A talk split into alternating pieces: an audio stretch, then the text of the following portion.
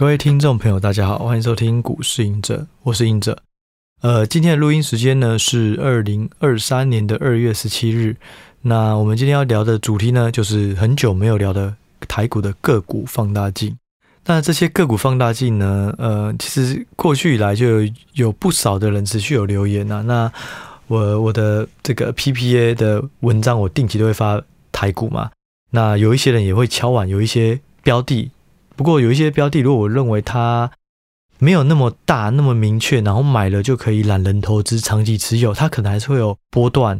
那没有那么适合作为一个核心的股票池的话，或是待观察，我就会呃慢慢把它转到个股放大镜，然后讲给大家听。然后我会挑比较有趣或是比较有机会的哦。所以今天要介绍的三档呢，就是嗯在 PPA 平台。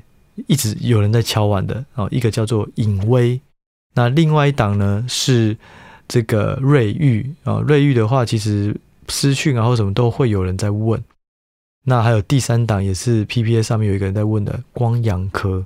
哦，因为光阳科跟颖威其实都不错，可是就是说以这个市值的大小还有产业的变化还是相对快，所以我。就没有特别写在文章，但是我也希望能够分享到这里，让 Podcast 啊，或者是有订订阅的人，其实都都能够在这一集听到想要听的标的哦。那我也认为这三个标的是长线来讲是比较有机会一些的啦。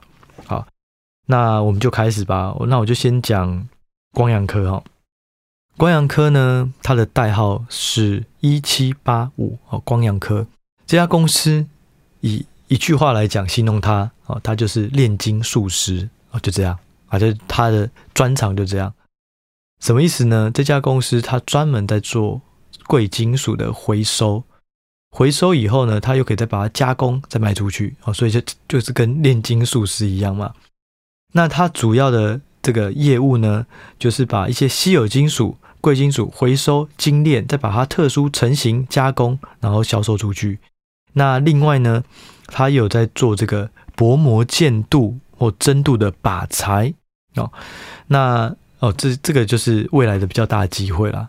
但是这里专有名词我解释一下，薄膜建镀靶材哦，什么叫薄膜建镀？什么是靶材啊？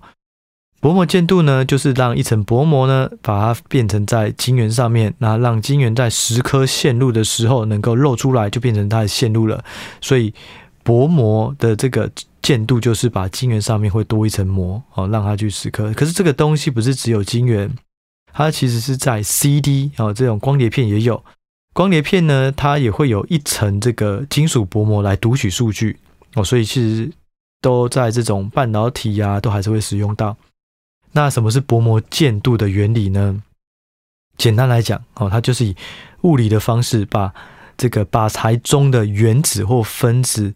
受到高能量离子撞击以后，沉积沉淀在半导体的晶圆上面，哦，就就会变成是这个薄膜，所以叫薄膜建镀。好，可是里面有提到一个，是以物理的方式将靶材中的原子跟分子用高能量的离子撞击。好，什么是靶材？好，靶材呢，它就是建镀的时候使用的，你可以把它想成它就是一个耗材。呃，通常呢会配合这种像是硫酸铜啊，那光束呢就会打到靶材，然后映射到晶圆上哦。那靶材呢，它会使用越来越不平整，因为光束一直打，一直打，一直打，一个很平整的靶材就会开始有凹凸。那如果越凹凸呢，它的良率就会越来越低。所以通常啊，就会使用五成的寿命以后，它就变得不光滑，就要丢弃。好，那光阳科在做什么？它就是把这个靶材呢回收，重新提炼，然后再卖给晶圆厂。但是呢，它的优势就是说，一个靶材啊，通常啊，哦，要卖个例如可能三十多万的美金哦。那如果你透过回收再利用，就只成本就只有一半，所以呢，竞争力就会变很高。那刚好台积电呢，或是说台湾刚好半导体非常的发达，那光阳科在做靶材回收。其实它就有多了一个业务哦，多了一个出海口。那为什么他们能够当炼金术师，能够做出靶材回收呢？其实最重要的就是他的总经理他总经理呢是马里兰的冶金博士哦，所以简单来讲，他在做的这种贵金属的回收。其实光阳科以前有出金条哦，我记得他好像在几年前好像有一个丑闻吧，就是他们的金条好像被偷走还是怎么样。我就是说，你要想他是有冶金嘛，他是炼金术师，所以除了把材，其实他还可以冶金很多，所以他曾经。不知道现在还有没有啊？可能大家要去查一下，他曾经是有在卖金条的，有在出金条哦。好，那刚提到的呢，就是说以现在来讲，它的贵金属材料超占营收比重七十八趴，那这个把材呢占比较少，差不多是五趴不到。呃，差不多有四趴啦，哦，但是就是说，大家预估在二零二六年，这种半导体的需求越来越大，那把材的这个应用也会越来越，应该需求也会增加，因为越来越多人发现把材很便宜耶，我的成本就可以下降，那使用量增加，那市场预估可能会从营收比重四趴占到变成二十趴，哦，这个是市场预估，那我认为这也是一个不错的题材，而且。炼金哦，冶金这件事是是有门槛的，不容易的。对，那目前呢，能够做这个把材的呢，主要就是光阳科以外还有三家，一个是 Honeywell，还有另外两家是日本的公司。哦，那我认为啦，就是半导体如果要持续走下去的话，这个靶材啊，它的需求量应该会更多。那作为回收来讲的话，其实它业务也会不错。不过呢，就是要说如果它的同业有杀价竞争，或是也有回收重置的能力，那也许它也会受到一些竞争影响。好，所以就这个提供给大家了解，就是说光阳科它在干嘛？那我另外啊，就是说其实把材很难，就是说它的门槛是什么？你如果要回收它，你必须要把它提炼到它的纯度是 N 的九次方。如果呢，你是提炼纯铜。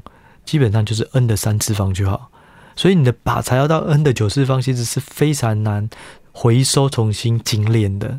所以这就是我觉得是光阳哥的进入门槛。不过我讲的这些，我觉得大家还是要留意啦。有梦最美，但是股价不一定，就是基本面不一定会相随，所以还是要多做研究哦，然后多了解。所以也不要一听到就急着去卖。我认为长线可以。关注，但是更好的方式是先去研究它基本面，再去留意它的价位会不会太贵啊，本益比几倍合理啊什么的。好，那第二个瑞昱呢？瑞昱简单来讲，它就是这个网通晶片大厂，那它是全球第八大的 IC 设计厂商。既然它是厂通呃网通大厂嘛，网通晶片大厂，所以它的主要产品就是跟网络相关，包含 WiFi。蓝牙、Switch 或是电视的这种相关的线路啊，那它的竞争对手就是 b r o c o m 哦、Marvell、高通、联发科等等，所以就以竞争来讲的话是有，那也有大差。那今年来讲呢，其实我觉得网通是一个趋势啊，因为传输只会越来越大，那不管是说物联网或车联网，需求也会越来越多，所以我认为做网通晶片。是一个长线的标的哦，长线的趋势。但是呢，近期受到 PCNP 消费性电子不好，所以公司在近一次的法说说法也有一点稍微改了，保守一点哦。他原本呢，在前一次是说，二零二三年能会是成长的一年，但是在好像一月底吧，他的法说改口，力拼二零二三年不比去年差哦。所以意思就是说。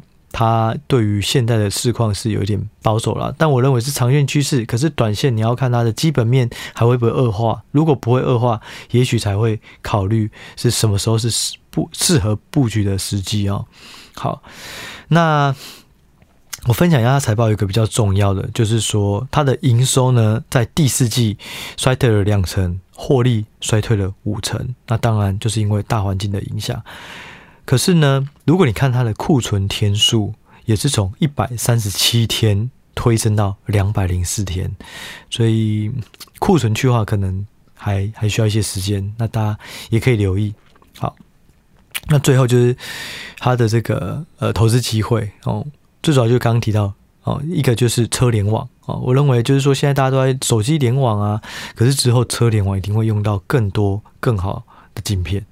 那再就是 WiFi 的升级哦，当你的传输速度要提高，那你的 WiFi 呢就会从 WiFi 的这个五啊变 WiFi 六啊，那可能还有 WiFi 七啊，那它就会一直更新下去。所以我认为它是一个长线的需求。那瑞昱的过去的本益比也不算贵，所以。我认为它也是一个值得注意的长线标的哦，只是说价位呢，就是大家可能还是要自己去做一些功课哦，看什么时候适合。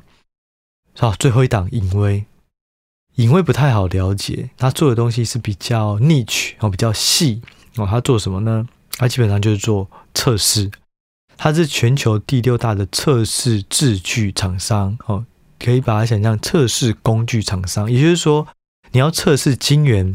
你要测试这种呃晶片，其实它都需要一些机台，或是需要一些耗材哦，那就是一个这个制具哦，制具的概念。那这个测试有哪些呢？包含它主要在做的是晶圆的测试哦，这个晶圆有没有问题啊？那再就是这个最终的测试 （final test），晶片有没有问题？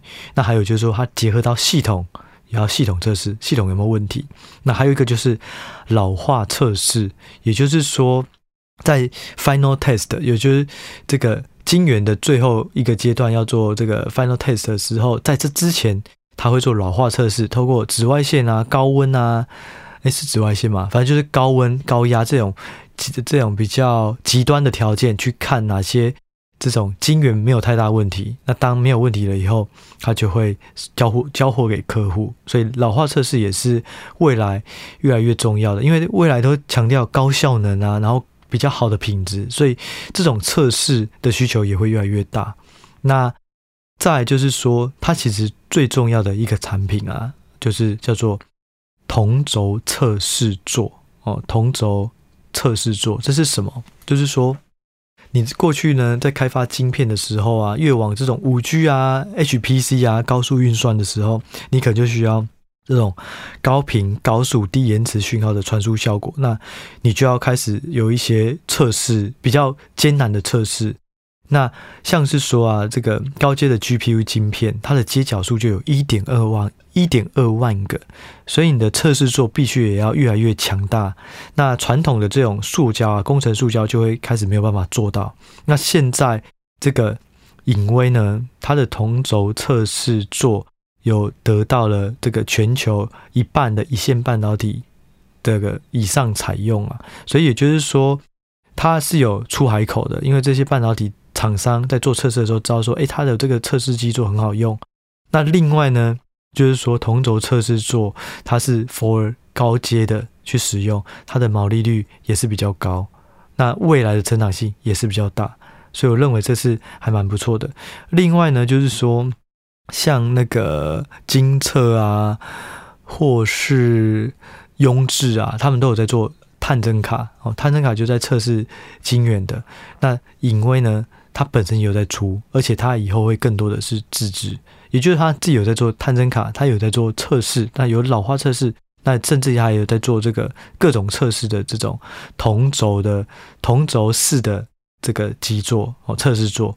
所以我认为它的需求就是来自于，如果未来的晶片越来越强大，测试的条件越来越坎坷，种类越来越多，那它就会受惠。为什么？它的概念是什么？就是说。你的成你的销售量好坏跟我无关，因为我就是帮你做一次性的测试。如果你的种类越多，要测试的东西越多，我就受惠。那如果你的产品变少，要测试或是要测试工流程变少，我的业绩又下降。但是我认为未来要测试的种类或是晶片应该会越来越多，量不一定会增加，量要看景气循环嘛。好的时候量就增加，不好的时候量就减少。可是他看的是样，哦，只要样变多，他就受惠。所以我认为它是蛮有趣的公司啊。那然后大家也可以去研究。然后，但是就是说这家公司不是这么好了解，所以可能要多花一些心思去看。好，那大致上呢，这就是今天这三档的这个个股放大镜。那有兴趣的朋友呢，也可以再去找他们更多的资料去做研究。那我们这一集就先到这里喽，拜拜。